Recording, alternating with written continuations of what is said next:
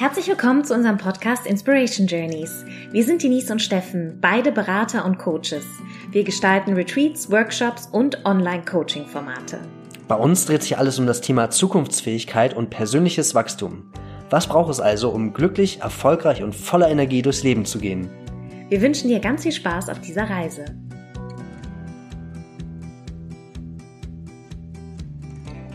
Hallo Denise.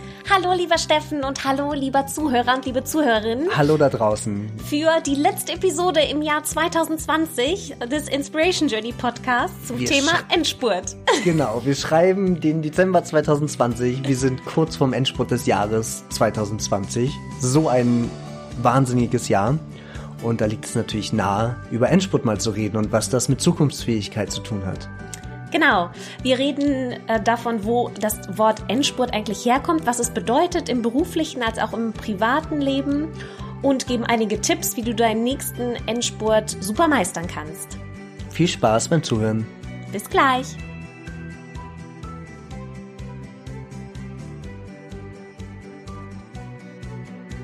Steffen, was verbindest du denn mit dem Wort Endspurt? Ja, Endspurt liebe ich. Das ist ein schönes Element für eine jegliche Projektarbeit und jegliche Aufgabenstellung.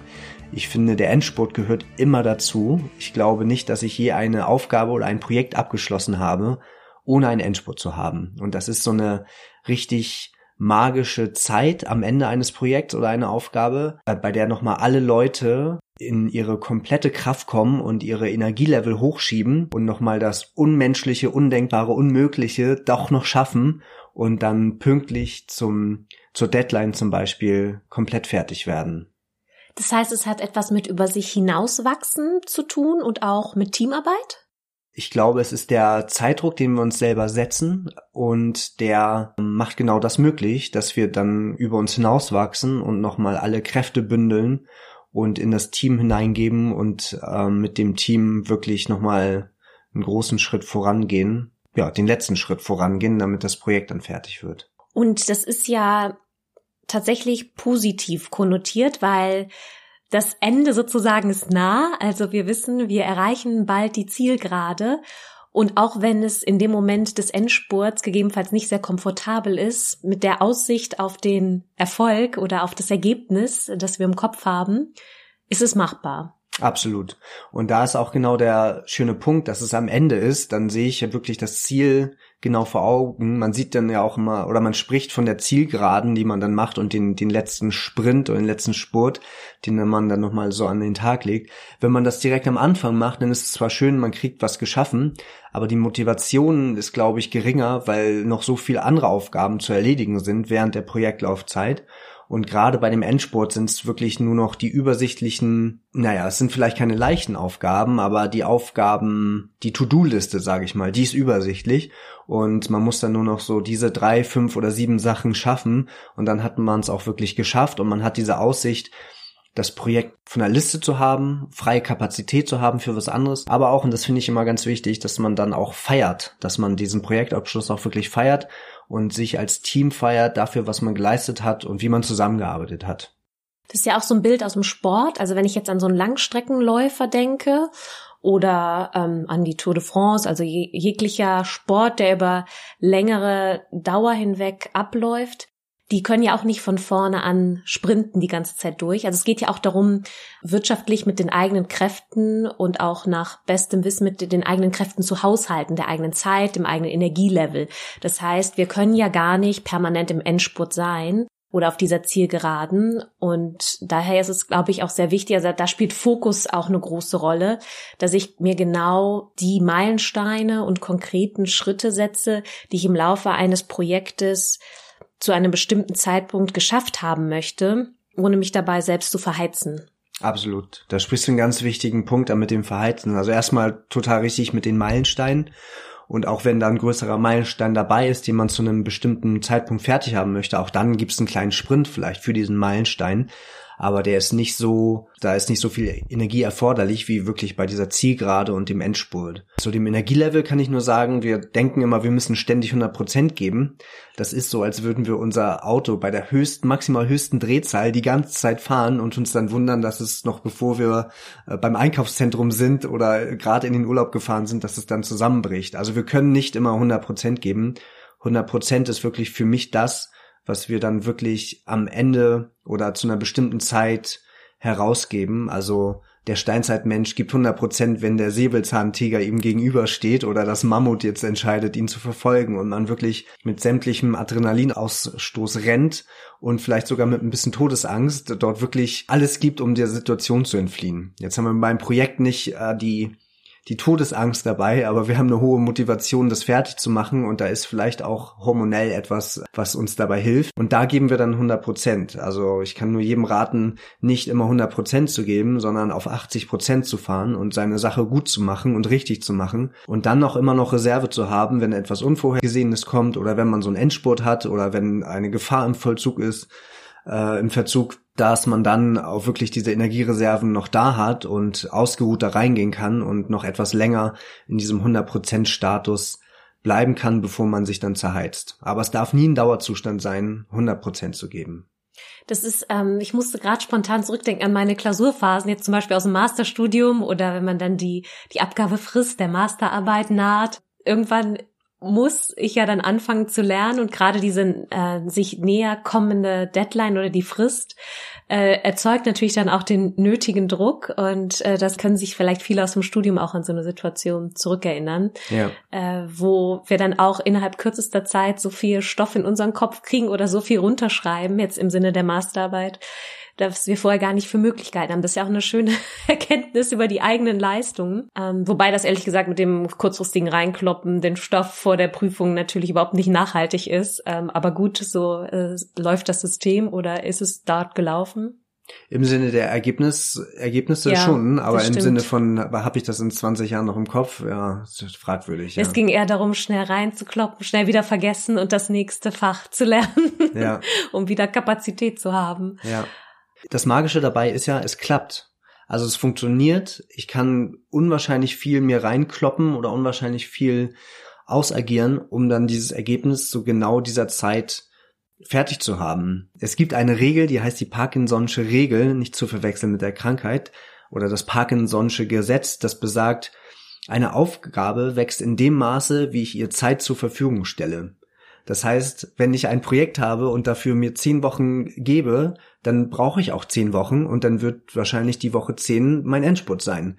Wenn ich aber dieselbe Aufgabe und dasselbe Projekt in sechs Wochen fertig machen will und mir die Zeit sechs Wochen gebe, dann wird auch dieses Projekt in sechs Wochen fertig, wobei dann Woche sechs der Endspurt ist. Also der Aufbau ist immer gleich und die Zeit bestimmt quasi die Tiefe und Breite, äh, die dieses Objekt oder dieses Projekt dann hat.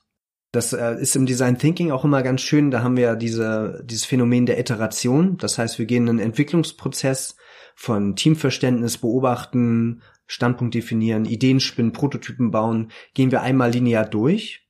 Und nach einer gewissen Zeit haben wir Erkenntnisse, zum Beispiel spätestens beim Test des Prototypens bei einer Nutzergruppe. Und dann müssen wir uns überlegen, ob wir in der richtige Richtung gelaufen sind und ob wir nicht lieber nochmal zurückgehen wollen, eine andere Idee nehmen oder nochmal ins Feld gehen wollen, um ein tieferes Verständnis von den Nutzern und ihren Bedarfen zu haben. Und wir können uns selber setzen, wie lange wollen wir denn diesen einen linearen Schritt da einmal durchlaufen? Und wir können das Ding in drei Stunden abrocken und wir können das für einen Prozessdurchlauf können wir drei Wochen machen und das ist eigentlich dem Prozess egal. Wir finden in drei Wochen natürlich mehr raus, aber vielleicht finden wir auch raus, dass wir zweieinhalb Wochen in eine falsche Richtung gelaufen sind. Deswegen können wir durchaus mal einen halben Tag oder drei Tage nehmen, um wirklich in diesen Prozess einmal durchzugehen. Und dann haben wir diesen Prozess einmal fertig durchgelaufen.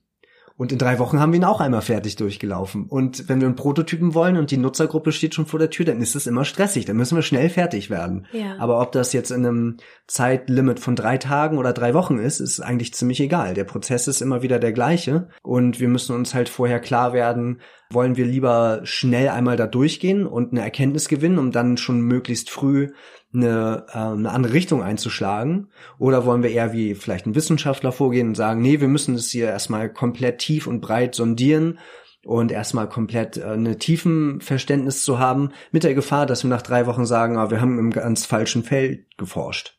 Ja. Insofern ist immer die Zeit, die wir uns selber geben, total wichtig und mit dem Endsport in dieser, in diesem einen Zeitrahmen passiert halt auch immer Magie und das ist das Schöne. Und das ist na, wir können jetzt ja nicht generell sagen, es ist besser, diese Zeit zu verkürzen, weil wie du gerade gesagt hast, kommt immer auf den Kontext an. Also es gibt vielleicht auch Themen oder Projekte, wo es wichtig ist, diese Phase länger zu gestalten, anstatt sie jetzt zu sagen, okay, wir machen das jetzt in drei Tagen, wo es sich auch anbieten würde, das auf drei, fünf oder sechs Wochen zu strecken.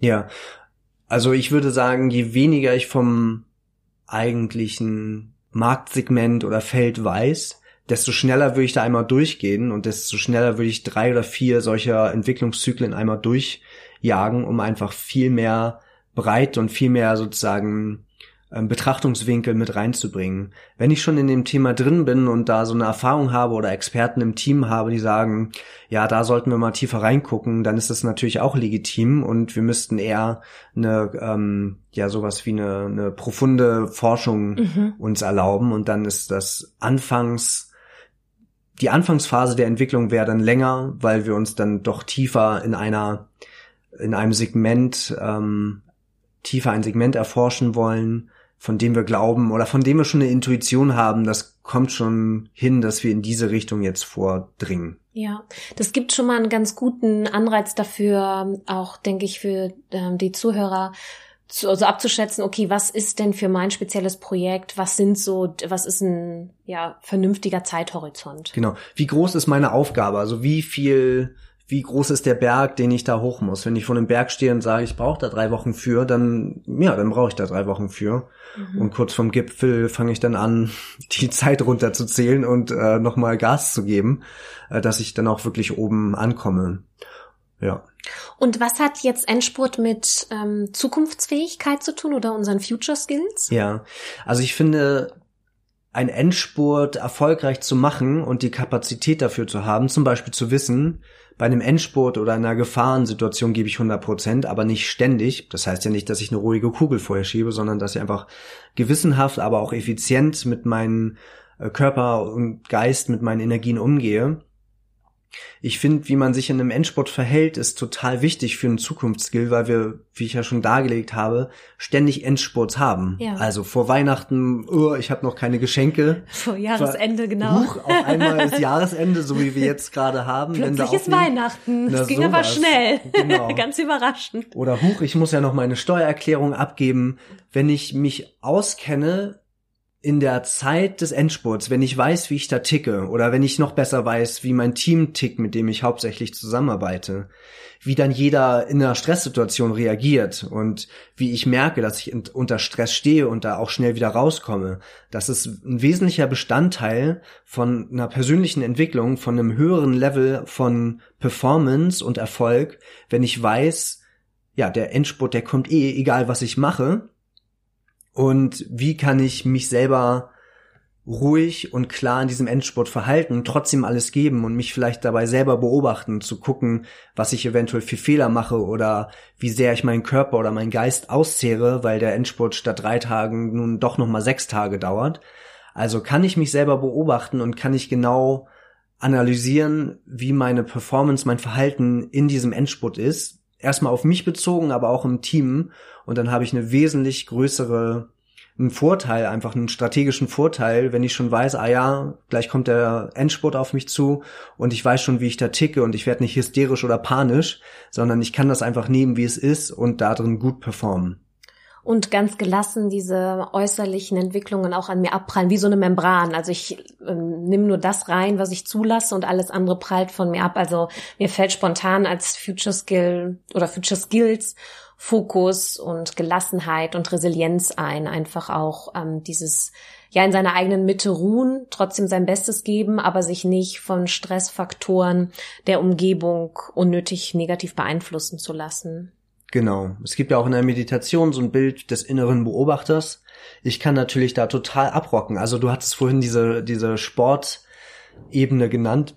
Wenn ich da als Marathonläufer oder als Tour de France Fahrer die Zielgerade sehe, dann gebe ich natürlich alles, was ich habe und hechel mich da fast zu Tode Und dennoch kann ich einen inneren Beobachter bei mir haben, der sieht, ah ja, das machst du jetzt gerade, weil da hinten das Ziel ist, aber pass auf, dass du danach auch wieder eine Ruhephase kriegst. Oder wenn ich dann total im Stress bin und lauter Aufgaben kommen noch auf mich zu im Projektmanagement, dann kann ich auch mich kurz zurückbeziehen auf meinen inneren Beobachter und sagen, ach guck mal, das ist ja interessant, jetzt wird's hier richtig hektisch.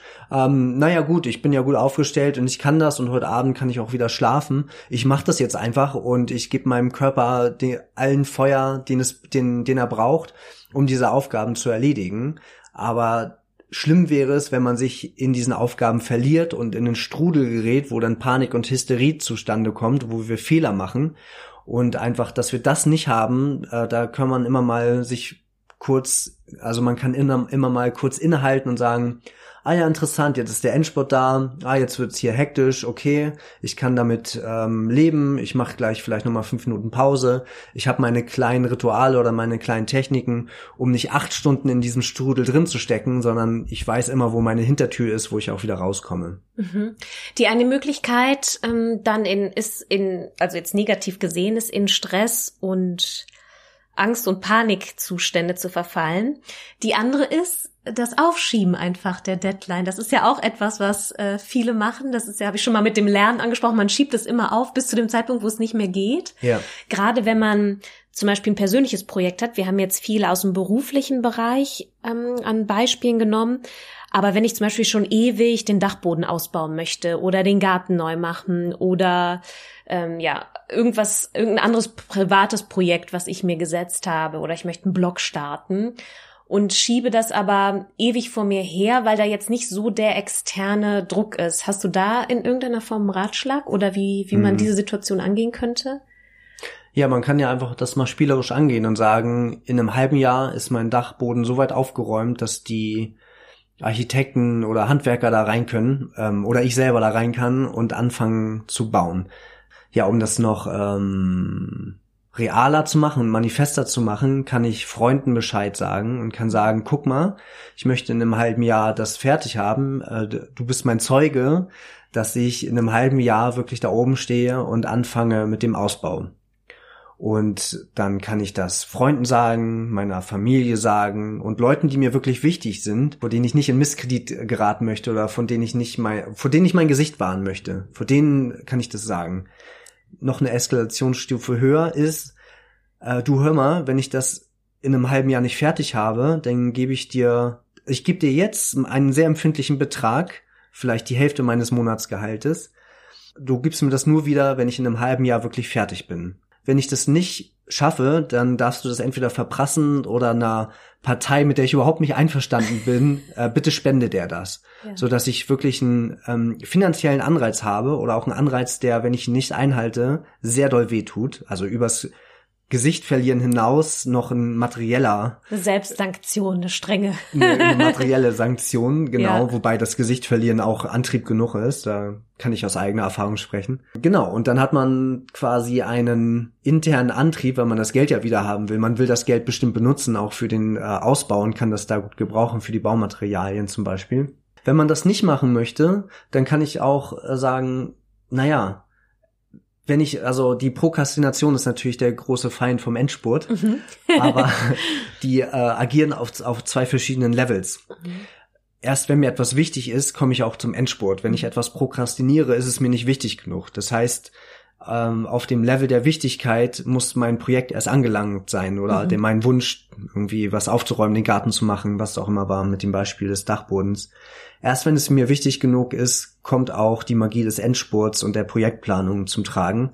Und wenn ich es eh immer nur vor mir herschiebe, ja, dann ist es nicht wichtig genug. Dann kann ich es auch sein lassen. Dann kann ich es auch von der Liste streichen und andere Sachen auf meine Liste schreiben und das einfach loslassen, sagen, es wird eh nicht, ich kann auch ohne den Dachboden leben. Ja. Was soll's? Und gerade weil es so wichtig ist, ist es ja auch so schön, wenn man dann es geschafft hat, also den Gipfel erklommen sozusagen, den Endspurt erfolgreich beendet hat. Und dann, das hast du eben ganz kurz erwähnt, aber ich finde es nochmal wichtig hier zu betonen, sich dafür dann auch zu feiern und sein Team auch zu feiern. Also das dann auch wirklich auskosten, sich auf die Schulter klopfen und sich was Gutes tun Und das ist ja auch, also man, wir haben ja schon so, so kleine Befriedigungserlebnisse, wenn wir nur Dinge auf unserer To-Do-Liste durchstreichen. Und das, wenn so ein richtiges Projekt, was du ganz, vielleicht auch monatelang vor dir herschiebst, ähm, oder auch jahrelang, es gibt ja auch jahrelange Projekte. Und wenn das dann vorbei ist, das ist ja auch ein unglaublich befriedigendes, ähm, schönes Gefühl. Absolut. Das ist äh, psychologisch total wichtig, diese Feiern zu machen. Man muss sich ja nicht äh, heillos besaufen. Aber man kann sich genau auf die Schulter klopfen und ein kleines Ritual machen, wirklich, ah, wir haben es jetzt geschafft, wir können das feiern das hat was mit unserem Belohnungssystem zu tun. Wenn wir die ganze Zeit ähm, in einem Endspurt alles geben und danach uns nicht belohnen, dann werden wir das nächste Mal uns selber einen Vogel zeigen, sagen, wieso sollte ich mich jetzt auf dem Endspurt irgendwie bemühen? Was hat denn das für mich? Also was habe ich denn davon? Nämlich gar nichts. Erst wenn ich mich belohne durchs Feiern und durch eine Belohnung, die angemessen ist im Team oder privat, erst dann weiß mein Körper und mein System, ah ja, das lohnt sich, mhm. mal hier 100 Prozent zu geben und die, den letzten Sprint auch wirklich durchzuziehen, weil es danach wieder schöner für mich wird. Das ist ein ganz einfaches ja. psychologisches Prinzip. Deswegen ist das elementar zu einem Projektmanagement. Ich, ich habe mit vielen Teams zusammengearbeitet, die sich dann einfach danach nicht belohnen und dann einfach mit diesem ja, Ärmel hoch und so auch so eine Art Macho-Gehabe. Ja, es muss ja weitergehen, wir müssen jetzt weitergehen. Das ist eigentlich ein Opfergehabe. Das ist etwas, was dann von außen kommt und wir müssen immer wieder reagieren und reagieren und reagieren. Und das führt schlussendlich zu dem sogenannten Burnout oder mhm. dazu, dass ich kollabiere. Mhm. Erst wenn ich ein Projekt abschließe und das feiere, dann weiß ich auch, dass ich es abgeschlossen habe und dann kann ich mhm. mit meinen Kapazitäten und meiner, meiner Kraft auch wieder in ein neues Projekt reingehen. Und dadurch, durch das Feiern gewinne ich auch Kraft und habe wieder Kraft und Kapazität fürs neue Projekt. Wenn ich einfach eins abschließe und ähm, am Wochenende durchschlafe oder vom mhm. Fernseher mich betäube und am Montag kommt das nächste Projekt, ja. dann weiß ich überhaupt nicht, dass mein altes Projekt zu Ende gegangen Richtig. ist. Und dann wird das ein zäher langer Bindfaden ja. durch mein gesamtes Berufsleben, durch Jahrzehnte von Berufsleben, ohne dass wir überhaupt wissen, was wir da getan haben. Ja. Ganz traurig. Ja, da, da stimme ich dir voll zu. Das wäre nämlich auch mein nächster Punkt gewesen, weil das nächste Projekt kommt ja auf jeden Fall und das wird wahrscheinlich auch schnell kommen. Und dann ist die Herausforderung für mich selbst, da diesen Abschluss oder dieses Ritual, das Feiern und mir was gönnen und ähm, mich zelebrieren oder mein Team und mich zelebrieren. Ganz wichtig, dass da jeder sich an die eigene Nase fasst und das eben versucht, dann auch umzusetzen. Weil tatsächlich, es kann ja sein, dass ein Projekt abgeschlossen wird und fünf Tage später kommt das nächste oder es kommt sogar schon parallel rein, während du im Endspurt bist. Ja, das lässt schlimmer. sich nicht immer verhindern. Mhm und dort aber für sich diesen sauberen Cut, das war ehrlich gesagt bei den Klausurphasen im Studium immer ganz gut gemacht, weil die waren immer vor den Semesterferien und danach war klar, dann ist Pause, dann kann man alles das machen, worauf man Lust hat, sich mit Freunden treffen, dann ist die ganze Lernerei erstmal vorbei, äh, sich aber selbst äh, sozusagen zwanghaft das in den eigenen Kalender zu setzen, ist ganz wichtig. Ja. Es hört nie auf. Es ja. kommt immer irgendetwas Neues rein, ob ja. es privat ist oder im Beruf es ist so, die Welt dreht sich immer ja. weiter, es kommen immer irgendwelche Sachen hoch. Oder wenn ich mal eine Langeweile habe, dann poppen auf einmal, ähm, poppt dann doch der Dachboden wieder auf und sagt, so, jetzt geht der aber, jetzt habe ich hier drei Wochen Zeit, jetzt äh, mache ich mich mal da dran. Und ich habe eine kleine Analogie dazu, gerade aus dem Berufsleben. Es gibt natürlich dann irgendwann die Zeit, wo man mit dem Beruf aufhört und wo man sich äh, zurücklehnt und den Lebensabend sozusagen genießt. Und äh, da kann man ganz klar sehen und ich glaube, da gibt es auch Studien zu, die das äh, nachweisen und nachmessen anhand von Lebensdauer der Leute.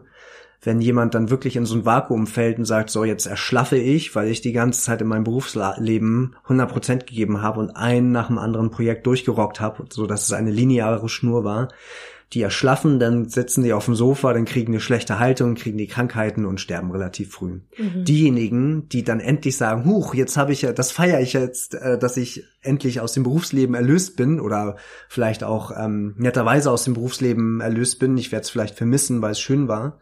Und jetzt habe ich aber Zeit, um all diese schönen Sachen zu machen, die ich mir die ganze Zeit vorgenommen habe, für die ich nicht Zeit genug hatte oder für die ich mir nicht Zeit genug genommen habe nicht genug Urlaub hatte, was auch immer. Die Leute, die wirklich was vorhaben in ihrem Lebensabend, in ihrem Rentenalter, die leben länger. Die sind erfüllt von ihren Aufgaben. Das heißt, wir Menschen brauchen Aufgaben und wir brauchen etwas mhm. zu tun, weil es uns Lebensinhalt gibt und weil es uns Freude gibt, wenn wir etwas abgeschlossen haben, ein Kapitel und das nächste anfangen. Das ist ein ganz grundsätzliches menschliches Bedürfnis, etwas zu tun zu haben. Und die, die das nicht haben, die ähm, kompensieren meinetwegen mit Konsum oder mit Betäubungsmitteln oder mit, oder dann kommt irgendwann die Krankheit, damit haben die auch was zu tun. Gibt dann immer dieses klischeehafte äh, Zwiegespräch zwischen zwei Omis in der Tram oder im Bus. Ja, was hast du? Ja, ich habe die Hüfte. Ja, und ich muss wieder morgen hin zum Zahnarzt und so. Die sind dann auch beschäftigt, aber da mhm. ist die mhm. Beschäftigung von außen, die ist, ist nicht mehr selbst gesucht. Ja, ja, vielleicht ist sie irgendwie selbst gesucht mit der eigenen Krankheit. Ähm, ja, unbewusst hoffentlich nur. Ja, genau. Ja. Und ich, ja, also das, ich finde es natürlich auch wichtig, schon vor dem Lebensabend zu schauen, genug Zeit mir selber einzuräumen, äh, mit, damit ich Zeit habe, die Dinge zu machen, die mich erfüllen und die mich glücklich machen und weiterbringen. Aber du hast recht, dann ist natürlich auf einmal ganz viel Zeit da. Und wir haben auch letztens gemeinsam eine Statistik äh, uns angeguckt und da war wirklich, dass Menschen mit so einer positiven Einstellung zum Leben, mit Lust auf Leben, mhm sieben Jahre länger leben, Im nur Schnitt. im Schnitt und Wahnsinn. nur mit dieser Einstellung, also nur was wir uns in unserem Kopf sagen und denken und wie wir den Tag angehen. Da wurde noch nicht geguckt, äh, wie sind die körperlich beschaffen, was haben die gearbeitet, sondern da was essen die? Genau, was essen die gar nichts. Es geht rein darum, was ist deren Mindset. Das fand ich so faszinierend, ja. weil sieben Jahre im Schnitt, das ist ja massiv, ja. das ist ja lang, das ist ja Wahnsinn. Unglaublich, ja. Ja, Ganz besonders. Deswegen, wir befinden uns ja gerade auch zum Endspurt äh, in diesem Jahr. Wir nehmen das jetzt hier gerade im Dezember 2020 auf und äh, ja, in knapp zweieinhalb Wochen ist Weihnachten und dann eben auch Silvester. Und ähm, das ja ist nochmal ein ganz schöner Ansatz dafür, wie du, äh, liebe Zuhörerin oder lieber Zuhörer, vielleicht auch ins neue Jahr etwas gelassener, resilienter, fokussierter gehen möchtest und mit deinen Kräften ähm, gesünder haushalten möchtest, im Sinne von ähm, auf 80 Prozent die meiste Zeit und wenn es eben drauf ankommt, volle Power geben kannst. Genau, absolut. Und wenn du noch was auf der To-Do-Liste hattest, ich will unbedingt noch mal Eisbaden oder ich will noch mal dies oder jenes machen, schnell noch einen Corona-Test machen, negativ, schnell noch Geschenke kaufen, mach das und nimm dir jetzt meinetwegen noch mal eine Woche Zeit für einen Endspurt und guck, dass du deine Aufgaben abrockst und dann feier dich dafür und dann geh ganz gelassen und siegessicher in das nächste Jahr, weil du ja so viel schon geschafft hast dieses Jahr, dass nächstes Jahr auf einem neuen Level ähm, anfängt und wahrscheinlich noch besser wird in deiner Performance. Und wenn du noch resilienter werden willst, dann bieten wir dir natürlich unseren sieben Tage, äh, unsere sieben Tage Challenge Resilienz an, die du auf unserer Internetseite findest. Auch mit der lässt sich prima einen Endspurt gestalten und resilienter in das neue Jahr starten. Genau, wir freuen uns von dir zu hören und wünschen dir von ganzem Herzen äh, und deinen Liebsten auch frohe Weihnachten und einen guten Rutsch ins neue Jahr. Mach's schön gut. Und das war unsere neueste Episode auf den Inspiration Journey Podcasts. Wir hoffen natürlich, es hat dir sehr gefallen und wir freuen uns auf deine Rückmeldungen und Anregungen. Besuche dazu einfach unseren Instagram-Kanal at Inspiration Journeys und hinterlasse uns einen Kommentar zur heutigen Folge. Weitere Informationen zu unseren Workshops, Retreats und anderen Angeboten findest du auch auf unserer Webseite inspiration-journeys.com. Wir freuen uns von dir zu hören und wünschen dir noch einen wundervollen Tag. Yes!